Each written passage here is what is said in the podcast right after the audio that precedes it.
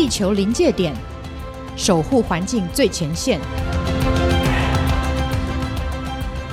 大家好，欢迎各位再次来到我们《闯天下》的地球临界点的节目，我是节目主持人、天下杂志主编刘光莹。那我们今天的要讲的题目哈，其实很有时效性。有常在听我们节目或是在关心气候变迁的这个听众朋友们，应该都有听过说一个东西叫做近零碳排的路径。哦，这个是上个月底的时候国发会呃这边公布的。那其实它的牵涉真的非常的广啊，从你的呃我们使用的能源呐、我们开的车，包括到我们吃的东西，还有我们的生活环境，甚至就连建筑。那可能都会跟这个近零碳排会有关。那里面的讯息其实真的非常多。我那时候去这个记者会的时候，就呃觉得说这个重点实在太多了，什么四个转型啊，然后十二个重要的发展策略，然后还有九千亿的预算哦。然后大家都在想说，哇，这个到底要从何来着手？那今天呢，其实就请到了在这个呃气候变迁还有这个碳排研究领域的专家。那非常荣幸的第一次来上上我们这个 podcast 的节目，呃，让我们来欢迎哈这个台湾环境规划协会的理事长赵家伟博士，家伟你好，光莹好，各位听众朋友大家好，很开心能够在这边跟大家分享这个对大家生活非常重要的。重要关键的一个题目，真的是一个大哉问哦！我本来我很怕这个节目可能会录两个小时都录不完，所以我们真的是事不宜迟，要赶快来请教一下嘉伟哈。那嘉伟他其实除了是台湾环境规划协会理事长，他同时也是台大气候变迁与永续发展学程的兼任助理教授。那其实呃，我跟家伟真的其实认识蛮久了哈，从之前在这个呃台大风险中心。那那时候跟周桂田老师有请教很多一些呃，也是跟气候变迁相关议题，那时候就已经有有认识了。还有能源转型的这个题目，也是都非常的常请教家伟，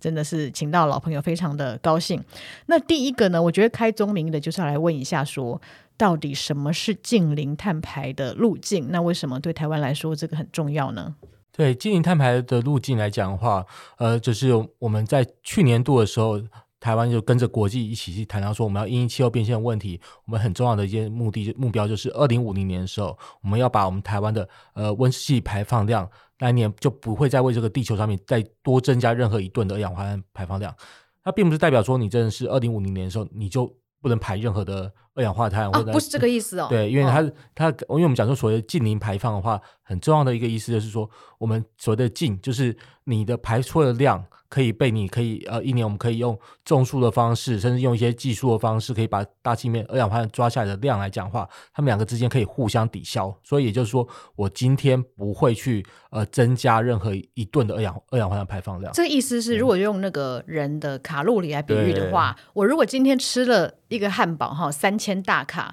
我就要运动三千大卡把它消耗掉，这个就是净零增加卡路里的意思。没错没错，这个概念就是说，我们今天谈那个减肥的时候。也不是要大家不能够吃东西嘛，对不对？嗯、就是说你吃的东西，你摄取的那个热量来讲的话，不要超过你的基础代谢量，或者是你再多运动的话，可以把你这个代谢量可以把它消减掉。我觉得这边的话可以用这样的方式去做理解，这就很容易懂了。那如果说你你消耗掉的这个卡路里比你吃进去的还要少的话，那就是会变胖。那所以气候变迁也是一样的这个道理哦。如果说你排放的呃，这个温室气体，那那就是多余了，你可以吸收的，或是怎么样的，那就会造成温室气体的增加，就会有很大的问题。对，那但为什么那这次谈出来这个路径是重要？就是有点像是我们去年我们立志说我们要减肥，我们要减到那个程度，但是我们。但因为呃气候变迁的问题，它比那个每个人的体重问题更复杂很多嘛，嗯、所以我们过去一年来就在想说，那到底要走什么样的方式，怎么样的策略才能够达到那样的目标？所以在一次，因为这一次来讲的话，我觉得在这一次国发会提出来的这个净零排放路径来讲的话，还有它还有除了路径以外，还有相对应的策略。我觉得它有三个来讲，在台湾。的呃环境政策上面，其实是一个有历史性的意义啦。第一件事情来讲的话，就是台湾第一次提出来这个所谓长达三十年的一个政策规划。嗯，我过往我们在谈各式各样政策的时候，我们有时候我们谈什么经济发展政策，我们只谈说哦，未来四年 GDP 要增加到多少？嗯哼。然后我们谈那个呃，就是前瞻基础建设那些呃那些公共运输的扩张扩张的话，我们是用八年的尺度去想的。嗯、那另外的话，我们还时常有听到什么十年黄黄黄金建设啊，或者呃十年建设计划，这些是公共基础建设来讲的话，我们可能会用十年为为额度。但今天我们谈到的这个近零排放的议题来讲的话，它是要带大家一起去想。就是二零五零年的时候，就是我们二十八年之后，我们台湾要变成什么样子？而且这个变成什么样子，它不是一个些微的修改哦，它并不是说我们今天呃可能把个大众大众运作比例可能从六十 percent 提升到七十 percent 这种十 percent 的修改，它是一个呃等于说是个呃很大规模的一个一个调动，它影响着你的那个。呃，就是你的运距，你接下来你开的车都会受到、嗯、受到影响。嗯、你接下来你买的房子会受到影响。嗯，那接下来包括你买股票，你要买的那个对象都会受到影响。所以我在这边来讲的话，一个是它的时间轴上面，其实是一个呃比较长期的规划。另外一部分的话，也是在一个我们讲的环境政策上面来讲的话，它是涵盖的规模最大的。过往我们现在谈说，我们台湾为了那个空气污染防治政策，我们二零一七年那时候提出了。呃几呃大概一一两千亿的一个空污防防治预算，嗯、哼但它大概也只有处理到处理到就是、哦、我们在运运具的部分，然后那个电力的部分部分，然后有产业部分又叫他们多装一些污染防治设备。嗯、但今天我们要今天这一次这个净零排放来讲的话，你只靠这些污染防治设备是不够的，你不能只是去管那个烟囱末端的部分，你是要让整个。产业的整个制程都要做一个大规模的翻修，从源头来看。所以如果说再以那个呃卡路里来比喻的话，哈，我可能不是继续吃我的汉堡，嗯、而是说我要变成说吃蔬菜。对那我本身它这个呃会去增重的，它就变得比较不会增重，然后我就吃蔬菜水果，或是我减少呃吃这个很会胖的淀粉，类似像这样子的。对，嗯、就是我们之前的话，我们可能觉得、哦、我们只要多靠多吃一些减肥药，然后、嗯、对，然后就是多运动就好了就好了。但是我们现在要再回到前面的问题，就是说你这边你要去挑战你的整个饮食习惯，你进来的部分要做整个大的调整的时候，嗯、那这边的话其实是呃对每个人。自己要去做减重的时候，就会是一个很大的挑战嘛。嗯、同样的，那这个事情到净零排放这个事情到整个社会、整个经济体的时候，也是包含就是说，大家接下来的接下来的影响就是说，呃，当你这个企业你要建厂的时候，你光是要去想说你要采用哪一个制成的时候，你就要把这个排碳的议题纳入考量，从头开始想，对，不然的话是没有办法达到这样子的一个呃这样所谓的净零排放的程度。好，讲了这么多哈，我们就会觉得说。OK，我要不要减肥？哈，我我是觉得说我我想要体态很好，或者说我想要 OK 交男女朋友等等的，我要吸引到我想要吸引的人。嗯、但是为什么我们台湾要来做近零排放这件事？到底有什么好处？不做会怎么样？对，在这边的话，我先跟大家分享一个有趣的研究，就是美国最近他们那个交友软体的、嗯、的 App 公司，他们发现到一件事情，就是你在交友软体上面，你越讲说你的兴趣在是谈气候变迁的时候。其实你交友成功率是比较高的，真的吗？我想应该是相反的吧。所以我还是想说，啊，这个研究来讲的话，对大家就是各位关心气候变迁都觉得关心气候变迁的人是很孤单的这群这群来讲的话，可能有不一样的思考。我觉得交友软体也被 greenwashing，对，就被漂绿了。对，对好。但是我们在这边的话，我们想说，那我们台湾为什么要做这件事情呢？就我们台湾这边到底是只是为了呃爱护北极熊吗？只是为了一个尽一个地球公民的责任吗？对，以前都是这样讲嘛，就是呃什么企业公民责任。然后这是一个道德的诉求，那难道现在不一样了吗？对，所以我觉得在这一次呃，政府提出，应该说是过往政府在谈减碳政策的时候，很多都是诉诸于于此，然后甚至强调说，呃，我们因为想要加入联合国，所以我们这个国际义务我们不尽不行。但我觉得在这一次政府在谈这个净零路径来讲的话，应该也是有受到我们长期的一些呃，就政策倡议者的一些影响。他们强调的是几个重点，第一个重点来讲的话，他其实做这件事情的话，是对我们未来产业竞争力的维系，因为接下来产业你到底你的市场能不能开拓开拓出来的话，其实你的减碳的程度已经是你一个竞争的条件了。有吗？这件事情已经发生了吗？对这件事情的话，我们可以看到，不论是那个苹果供应链，二零三零年的时候，我说的苹苹果的供应链，我的手机都要达到所谓的碳中和八年后就要八年后达到这样。我们的我们的 iPhone。对，我们的 iPhone 都不能在台湾呃生产了，因为我们台湾的那个零件都会排碳。是就是对，这边就是我们的很重要的一个挑战，所以你就会变成企业就很需要绿电嘛。但、嗯、但问题是，大家都只看到那个 iPhone，大家没有看到还有另外一个另外一家企业的一个承诺，对我们影响也很大，就是像是联合利华。联合利华它生产很多的民生产品嘛，什么多芬洗发精啊，这些部分，等等对，他们二零三九就要也要达到碳中和，所以今天会受到影响的不只是电子产品的供应链，你那个石化产品、塑胶产品的供应链也都会因因为这样要求受到影响。然后另外的话，还有一个我们台湾现在。我们的台湾的金属产业，他们最想打进去的就是呃所谓的电动车的供应链，嗯、跟还有离岸风力的供应链。嗯哼，那我们先讲离岸风力的供应链好，就是离岸风力的那个几大呃，就最大的的企业沃旭能源，嗯、他们已经宣布，他们二零三零年的时候，他们用的钢铁来讲话，有一半都要符合零碳钢铁标准。然后二零四零年的时候，他们所有建的那个离岸风机都必须是呃百分之百碳中和的的风机，就跟你那个。二零三零年的时候，你的 iPhone 跟 Mac 是碳中和的 Mac 一样哇，所以这边对我们的那个产业来讲的话，都会是一个很大的一个影响。因为之前我也是跑离岸风电，嗯、所以那时候就有在讲说，我们想要打进去一些它的制造的供应链嘛，像是呃，包括像中钢啊，或者是世纪钢，他们可能都有这个钢构，那都是希望说可以在台湾做，那就可以在台湾盖台湾的风场，这听起来是非常顺理成章。但问题是，如果他用的钢并不是这个呃零碳的钢的话，会发生什么状况呢？对，现在这边的话，我们都我们国内产业都都觉得我们可以靠所谓的国产化的比比例把它保护住。但今天的话，那个当这些离岸风电公司说我们不只是我们必须要有一个零碳化的要求的时候，你这边你的国产化的这个立场来讲的话，其实在国际的这些产业链供应上面的时候，不并不一定真的能够站得住脚。嗯、所以在这边的话，我觉得这也是我们台湾的要打进这离岸风力产业链的企业们，你不能够只是游说政府说。呃，留下多少的国产化比例，而是是要回头去想说，嗯、那我自己在整个制程过程中的那个减碳努力来讲的话，能不能去符，能不能去符合他们未来的标准？我觉得这也是很重要的一个趋势。那如果说我本来就是可以做出这一个零件的厂商，我无法做出它的，就是它的碳排无法降低的话，我我会丢订单吗？对，这边是一定会有一个丢订单的的状况，因为因为沃旭他对这方面的承诺来讲的话，是把它当成是一个非常。呃，等于说是一个硬承诺，就是对，嗯、就是因为他们拿到这些全世界的这么呃所谓的呃企业永续奖啊，那是企业永续奖里面里面他们都是搭着这样的承诺去去谈的，所以我认为说这个部分，而且重重要的事情就是不会只有这家公司这么做，因为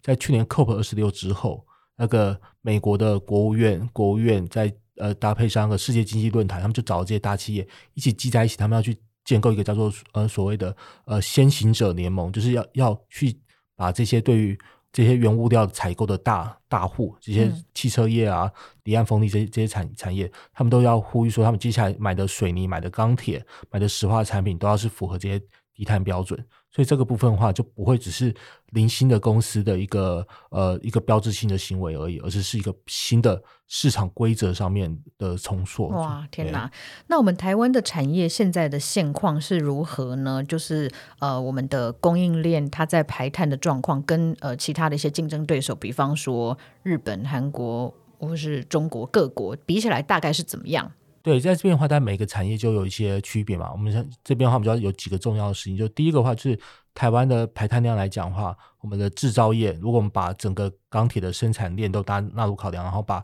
电油业也把它算成是呃广义的工业的话，那我们真的讲说，工业部门的碳碳排放量大概占。台湾碳排放量大概五十五 percent 左右，嗯，超过一半，对，超过一半。然后全世界平均来讲的话，工业大概是占三十四 percent，所以我们的结构跟全世界平均去比的时候，你就可以看到说，我们台湾这边。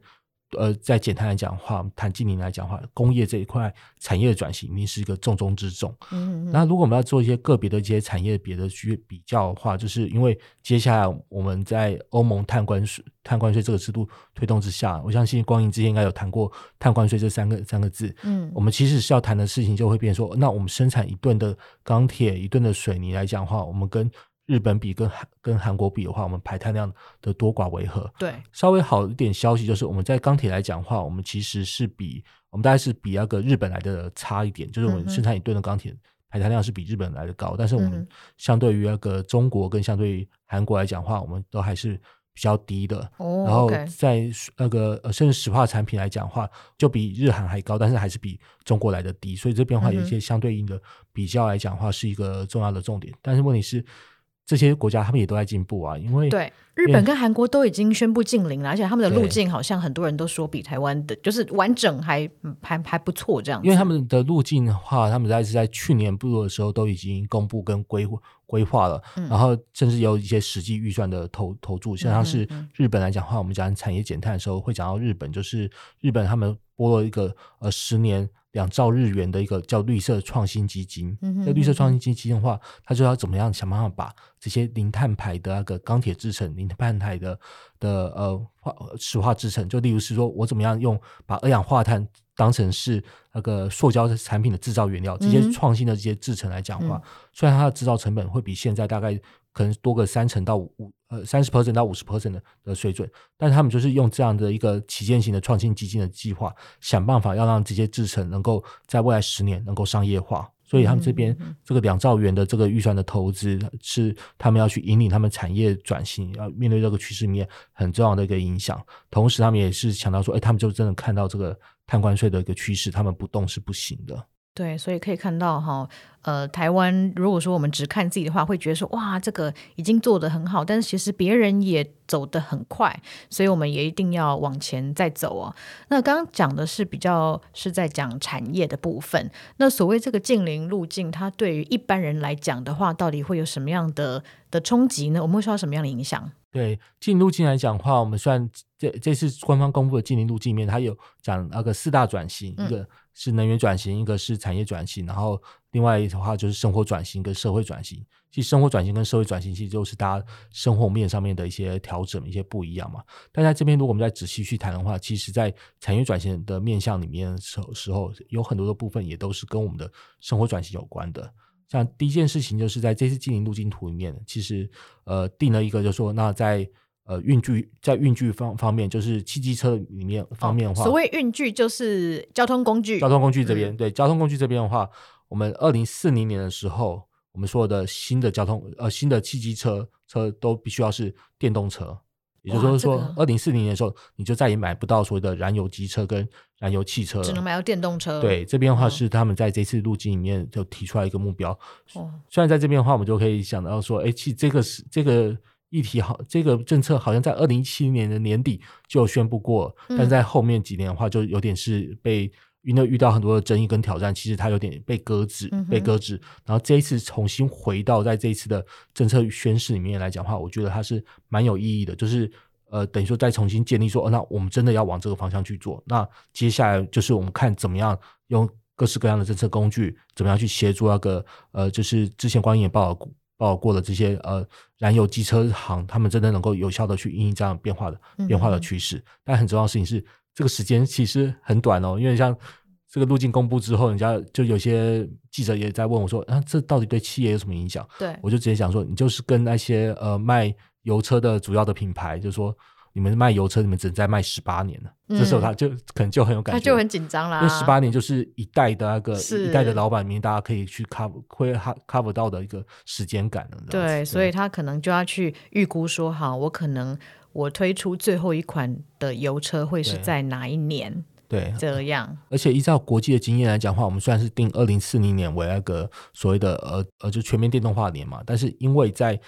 这会跟使用者，然后跟到市场上面的话会有一些连接的互动，所以其实国际上面的一些相关研究都会认为说，全面的电动化的时间会比你定出来那个目标点的话会更早，会更早实现，因为你就发现到说整个使用的状况来讲的话。你大家都都比较习惯是这种电动运具的的情形的时候，你这边的话，你真的你要你要说你在二零三五年的时候，你还可以再卖到卖到那个十 percent 的十 percent 的油车嘛？我觉得这边的话挑战信息都都会是蛮高的，所以在这边我要真的要提醒说，那从事这个行业的那个的就业者的话，那必须要提早思考说这个政策我该怎么样做因应。对，就是未来到底要怎么样的转型哦。然后，其实我前阵子在在看，好像国际的那个大车厂，包括像是福斯还是还是福特，他们其实都已经去 announce 说，哦，我的最后一款的油车会是在哪一年的时候就就推出，就是说我之我那一年之后推出的车款，就全部都会是零排放，不管是电动车或是氢能车或是什么。对，在这边的话，我大概算一下，就是目前占台湾的那个汽车的市占率，市占率大概超过将将近四成左右的品牌啦，他们都已经有定了一个比二零四年更早的电动化的电动化的时、时程，所以在这边的话，当然就是在搭搭配上呃这些品牌商的一些承诺，那我们就是要把基础设施做好，这些充电桩的这些基础设施。是把它做好的话，那我相信在这一块，大家反正在汽车呃电动化的过程中，其实很呃其实是会很有帮助的。因为在这边就提醒大家一下，就是我们光是汽车排碳量就占台湾的大概是七 percent 左右，七 percent 左右，所以它其实是一个很高很高的一个排一个排放源。所以在这边的话，它不只是排碳量，它也是一个空污的一个来源嘛。所以今天我们如果是很在意这些空气品质，然后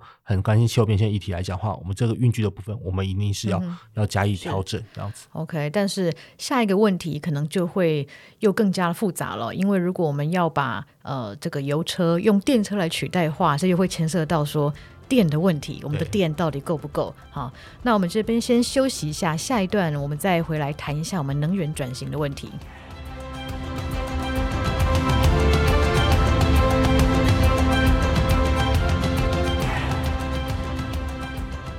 好，欢迎回来《地球临界点》的节目，我是天下杂志主编刘光莹。今天我们请到的特别来宾是台湾环境规划协会理事长赵家伟博士。那我们在谈这个近邻路径哦，上一段节目呢谈到的是跟电动车有关的哈，所以我们的卖油车的、做油车的人都要小心了。你们可能呃，就是呃，你们现在做的这个油车只能再卖不到二十年，只有十八年而已。那除了这个车子之外哦，这次其实在净零路径也看到比较特别的是。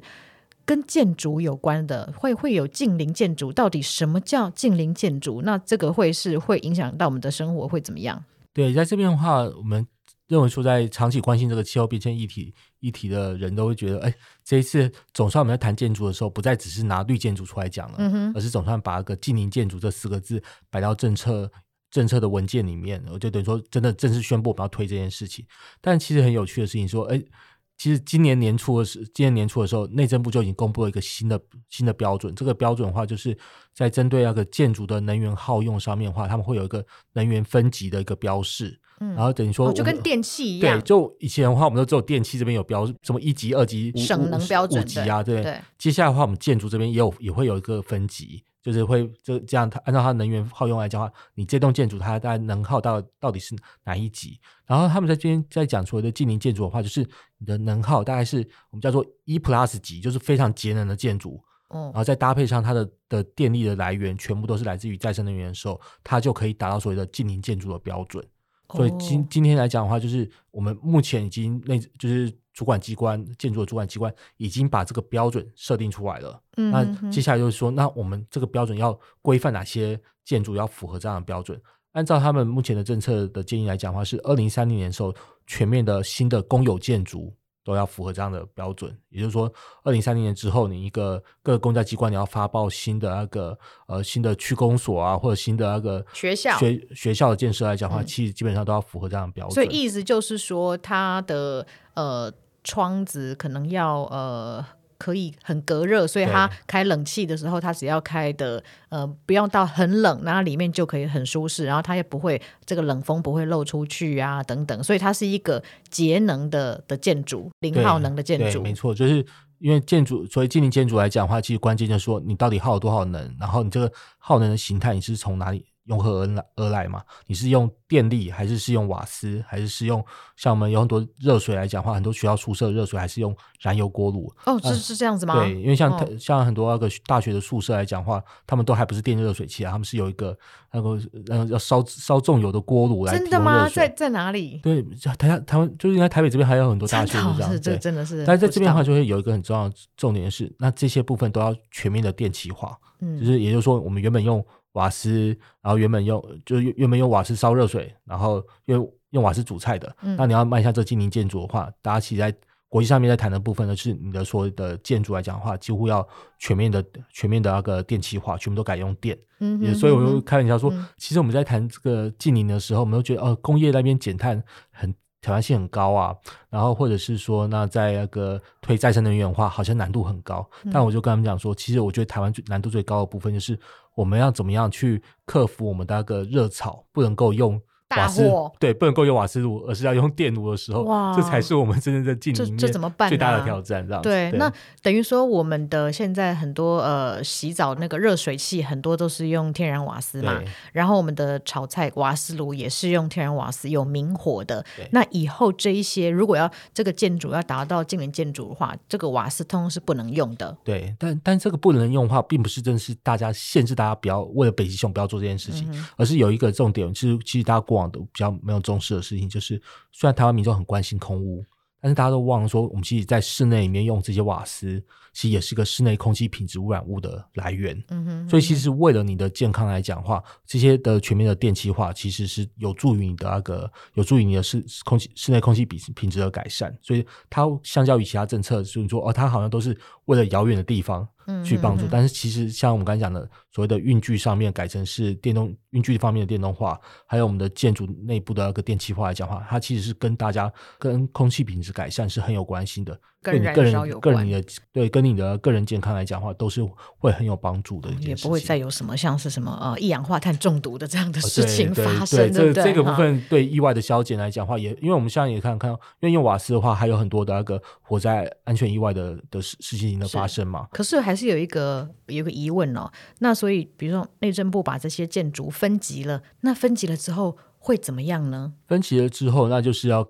那就是要看说要规范说，那到底是哪样的建物要符合要符合它的要求？但的话很有可能，但的话就像我们现在的绿建筑的要求一样，我们都会要求说，哦，你这些公共建筑啊，你要去符合，呃，你要去申请绿建筑标章。但是我们那个绿建筑标章，我们的申请的门槛的标准会比较宽松。嗯、那现在的话，就是因为我们有这更严格的要求的时候，我们接下来可能就变变。便是会要求新的建筑，不，如果是一些更大的大楼，你要经过环评的时候，你可能就会被要求一定要达到这样的水准，你才能够得到，才能够获准获准新建。那、嗯、另外一方面的话，我们更在意在意的事情就是，其实我们大部分都还是旧有建筑上面，它改建翻修这一块，也都是要靠这个标准去引导，因为。像以台北市为例的话，我们大概有将近呃将近六成以上的建筑都是呃三十年以上，嗯、也就是说他们在接下来到二零五零年的时候，他们一定会经历这一次的一个翻修。那那所以我们怎么样去要求说，你这些翻修过程中你要有同步可以去符合这样的要求来讲话，也都是一个很很关键的机会。那像台北市的，比方说老公寓，它要怎么样透过翻修变成近邻建筑呢？哦，老公寓的那个翻修来讲的话，那一方面是因为他们的那个他们会去做一些外墙上面的的翻修嘛，那外墙上面的翻修的时候，那就是可以去调整一些呃，就是开窗率开窗率的时候，那就变成说采光比较好的话，那室内的那个呃照明照明的措施也都会变比较好。我就可以少开灯。然后另外一方面的话，就是在呃在那个老公寓的时候，他们在改改装过程中，同时也是处理屋顶上面一个很好的机会，就是你屋顶要么就是你可真的可以。谈好就是那这个过程中，大家一起都既然都同意了要要重新改改重新改呃改改建重新翻修，那你同时也可以去谈说，那是不是就可以导入太阳光电的设置？那如果没有太阳光电的话，那至少可以要求是同步去漆那个所谓的隔热漆，因为这样的话你可以把你那个屋顶上面的那个这热辐射就可以就等于说。就夏天的时候，你的顶楼就不会那么热，不会房子降温，降温，房子降温的话，你的那个你的冷气的需求来讲的话，都会就可以同时降降低。那我还有一个好奇哈，所以像这些老房子啊，呃，它如果要要达到这个净零，那这个钱是谁要来出？对，这个钱的话，我们但是在这个公这个政策公布之后啊，就有媒体有一些媒体同业朋友来问我说说，哎，那到底这个净零建筑会让我们的建筑会让房价？多很多嘛？对，房价会不会上涨？对.目前来讲的话，就是呃，以以美国那边推的经验，就是我目前采用这些近邻建筑的那个方式，大概新建的成本大概是会大概可能会多到多十 percent 左右啦。但是在是这是。嗯就是在很多的工法跟跟技术还没有那么完成熟之下，大概所产生的影响，那后续当然就会就可以降得更更低。而且另外的事情是，这个十 percent 他还没有去考虑到我们在过程中使用上面，我们可以减减少的一些呃电费啊，甚至甚至瓦斯费啊，这个部分还没有纳入纳入考量。但重点就是说，那我们其实台湾我们现在在谈这些建筑改建的过程中，都有一些相对应的补助款。嗯、那在这边的这个补助款的时候，其实你在呃同一笔钱的话，你就可以发挥很多不同的的的效效果，就等于是你可以在里面再去附加上说，我要求你这个呃去申请这个补助款的时候，同同时我这个。呃，就是我的墙壁的隔热要符合到什么样的标准，然后我的开窗率要到怎么样的标准，那这样的话就可以同步活用这笔同一笔经费，而不会造成是更多的一些，呃，就等于说是我们还在额外在找钱，专门针对这个节能翻修去做补助。所以就是趁着这个老旧建物要围老都更的这个机会，嗯、然后去引导它朝这个净零碳排的这个建筑来。在这边的话有一个很简单的例子，就是大家就想到说，我们最近不在推崇班班有冷气这样的一个、嗯、的政策嘛？对，其实一开始这个政策就只是为了要让它装装冷气，然后，然后，然后大家想说，呃，这个装冷气那这样会增加很多电力，这样不行，那所以就同步再补上说，那你要装冷气的同时，你这个学校都要开始进行光电设置的评估，所以就变变是班班用冷气变成校校有光电，然后同步来搭上说，你不只要有光电，你同步还要搭配上那个能源管理系统，要参与所谓的呃。就就是虚量反应这样的一个要求，也就是说，我们其实是用从一个班班有冷气这样的一个是呃原本只是提供一个舒适环境的一个政策，进到是所谓的智慧呃智慧能源校园的改造，那我们就应该用采用类似逻辑里面去看说，那我们针对其他的建筑来讲的话，有没有可以掌握这些所谓的一鱼两吃的机会，把这样子的呃呃，就等于说加速推动经营的方式可以搭配上去，这样。嗯嗯，OK，所以就是政策引导其实真的是非常的重要哦。那其实连带在我们在讨论近邻路径的时候，呃，我觉得大家也很常会讨论一件事情，叫做碳费或是碳税。嗯、那因为大家刚才那个嘉伟提到说欧盟的碳关税嘛，嗯、所以我们现在的文管法现在好像改名叫气候变迁因应法，也是来讲说我们应该要来收呃，跟我们国内的这个企业来收碳费或是碳税。那现在就在吵说到底一顿是多少钱呢、然后很多人想说哈、啊、不能太高，有人讲说不能太低。那这件事情我们到底要怎么样来看呢？那如果说我们企业开始付碳费或碳税，然后就把这个涨价。转嫁给消费者，那东西都变贵，我们生活真的是很痛苦。到底怎么样来看这件事？对，在这边的话，第一个事情要跟趁机跟大家宣传一下是，应该说是在四月，可能是四月二十一号左右的时候，那个行政院就会公布他们的气候变迁因应法的一个一个版本。那在这边的话，跟大家谈就是说，呃，因为我我自己本身也有跟其他的一些团体，我们有提出。提出另外一个法案的版本，你们叫《气候变迁行动法》，所以以后大家看到跟媒体来报道的时候，请支持行动法，不要，因为我们觉得行动比阴影来的更 更主动一点。我们说我们有行动，有行动，而不是而不是被动的阴影这样子。然后在但在这边很重要的的行动，也就是这个我们排碳要付费这件事情，嗯、污染者要付排碳有价，我们一直在讲这件事。对，因为过往来讲的话，大家台湾根本没有去想过这些事情嘛，所以其实我们呃，其实国外有帮我们算哦，就是国际货币基金，它其实有去算说。我们台湾，如果我们把使用的化石燃料，它所排放出来的二氧化碳、排放出来的空污，全部都把它化成潜能化，那个比例大概是我们 GDP 的将近七 percent 左右。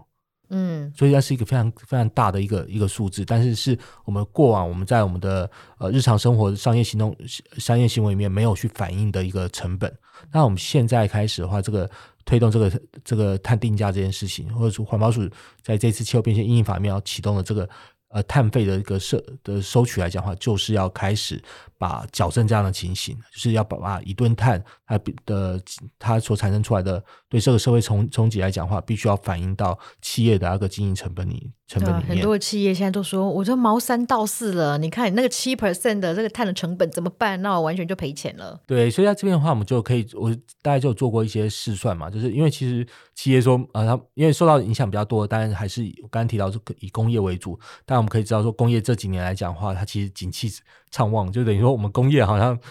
就是它的那个毛利，反正我们不断看到是一个比较好的好的一个消息。但另外一方面的话，我们就回头头来看出，这对企业大概会。有什么样的影响？就是说，呃，那如果大概是呃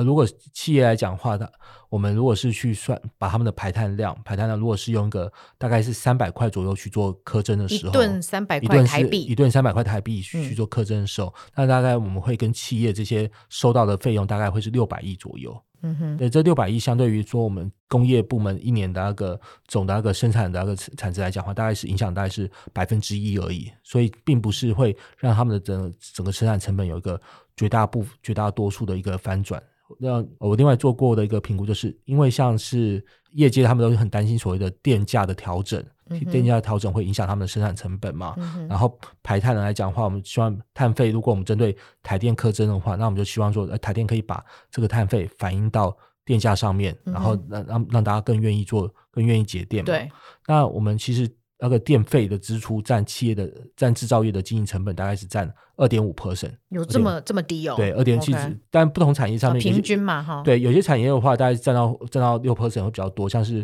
那个石化产业他们会占比较多。然后电子产业的话，它算是很耗电，但是他们生产的成本比较多，其实是在其他的研发费用，所以他们大概是一点一点多 per 一点五 percent 左右左右。但平均来讲的话，制造业大概是二点五 percent，也就是说，今天你。这个我们知道，我们的电价它不是，它不会是产生一个翻倍的时候，它不会涨到涨到五成以上五成以上的话，你今天对你这个企业的经营成本上面增加幅度来讲的话，也不会到百分之一。嗯、那按照我的按照我们评估就是说，那即使是我们的我们在二零我们现在可能二零二四年开始收碳费，那我们如果是收到的是我们每吨可以收到一千块台币。从它从三百块开始收，每一年每一年翻倍，然后翻三年之后，可能二零二五、二零二六、二六年的时候，一吨大概是可以收到大概呃将近一千块台币的时候，这时候对我们电价的影响来讲的话，最多十 percent 左右，十 percent 左右，也就是说，它反映到一个企业的那个经营成本上面来讲的时候，并不是一个就是哦你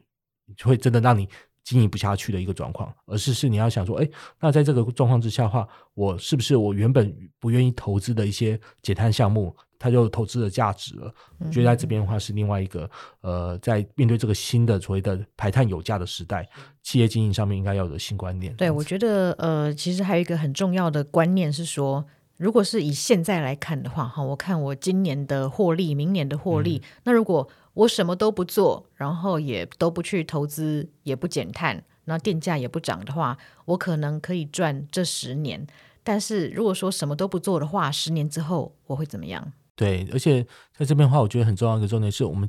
大家都会看说，那未来的趋势为何嘛？对才才才会去看说你这个企业的的需求是什么。那不要忘了，就是这个减碳来讲的话，它就是已经是形塑未来趋势的一个部分了。就是你未来的消费者那边，他们。他们对于那个呃产品方面的那个碳排放量这些事情是更为敏感的，甚至是连呃就连一般的那个对，你看像那像那种线上串流平台，他们也都必须要三不五时要公布他们的那个碳排放的数的数字了。就即使是他们是这种服务型的那个的公司来讲的话，他们都必须要面临到这样的压力。所以我反而是觉得。建议各位企业，大家不要再抱持着一些所谓好像可以规避、可以躲躲到的心态，嗯，不要再抱持着说，哎，反正欧盟碳关关税磕不到我，因为那是电子业的事情，然后电子业在这一波里面，欧盟又没有又又没有要磕到它，因为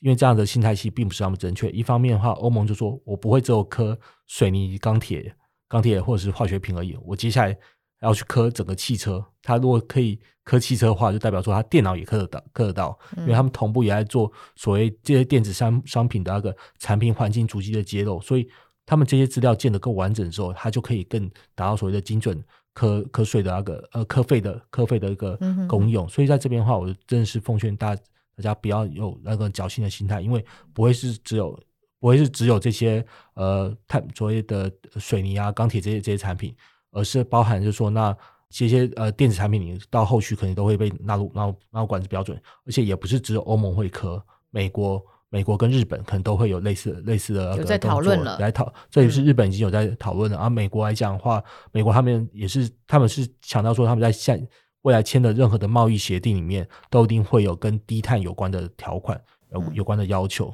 所以在这边的话，我知道这些我们这种什么贸易贸易协定啊，这些事情来讲的话，对产业来讲都是很关注的事情嘛。那所以在这边你就不要忘了说，贸易协定也会变成是另外一种的气候协定这样。所以其实真的，台湾的中小企业，我们的宿命一直都是呃，就是代工嘛。然后等于是我们的呃品牌商需要我们做什么，我们就想办法来做。嗯、所以说，躲得了一时，躲不了一世。那其实我觉得真的是说近邻路径这件事情，它真的是会牵涉到所有的人，然后跟我们生活所有层面，不管是交通啦、饮食啦、建筑哈，然后你所住的地方、你买的东西，其实都会有关系。那我觉得今天的这个议题好像才刚是刚开始而已，我们后面还有很多的讨论要要进行。对，这边我要特别强调说，嗯、这次近年来讲的话，大家可能觉得好像好像又是政府又画了一个大饼跟政策嘛。但是我要强调的事情是，这一次从我角度来看的话，为什么会给这个路径图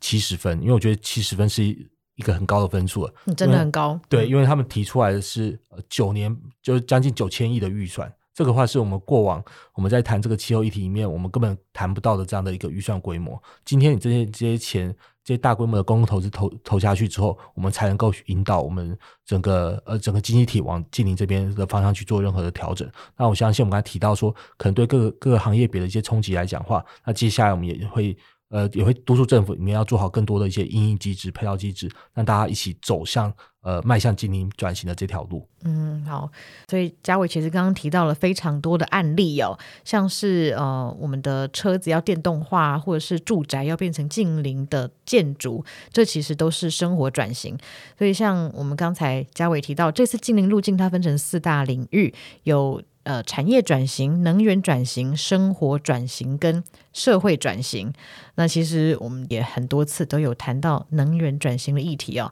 那产业转型的话，其实就是在产业很多的制成，它可能都要从烧煤或烧油变成是电气化。那像呃上一次我们写的封面故事，在讲这个黑色产业绿色革命，也是把二氧化碳。从一个排出去的废弃物变成是石化产品的原料。那生活转型的话，就是你的食衣住行娱乐这个住宅，其实全部都会受到影响。社会转型呢，就是让社会上所有人都可以来参与。那如果呃有人的权益受到这个侵害，比方说像是呃卖油车的这个机车行，他可能会面临到一些生存的困难。那我们要怎么样去帮助他一起成功的转型？所以这四个层面转型都是我们应该要来关注的。今天呢，我觉得非常的荣幸，请到嘉伟来跟我们聊一下哈。那。也要跟这个听众朋友们分享一个《天下》杂志的周年庆的优惠讯息。那现在如果点击资讯栏连结的话，订阅《天下全阅读》，不只可以有优惠的价格，那成为订户就可以无限阅览《天下》的文章，还有参加订户的专属活动。那现在就来点击订阅。那如果说喜欢我们的节目的话，欢迎给我们五颗星。有什么想听的内容或是意见，都可以留言或是写 email 给我们。那我们今天的节目就到这边。地球临界点下次的更新是在五月十七号请大家记得准时收听。那就今天谢谢嘉伟啊谢谢光影谢谢各位听众朋友。Ok 好拜拜。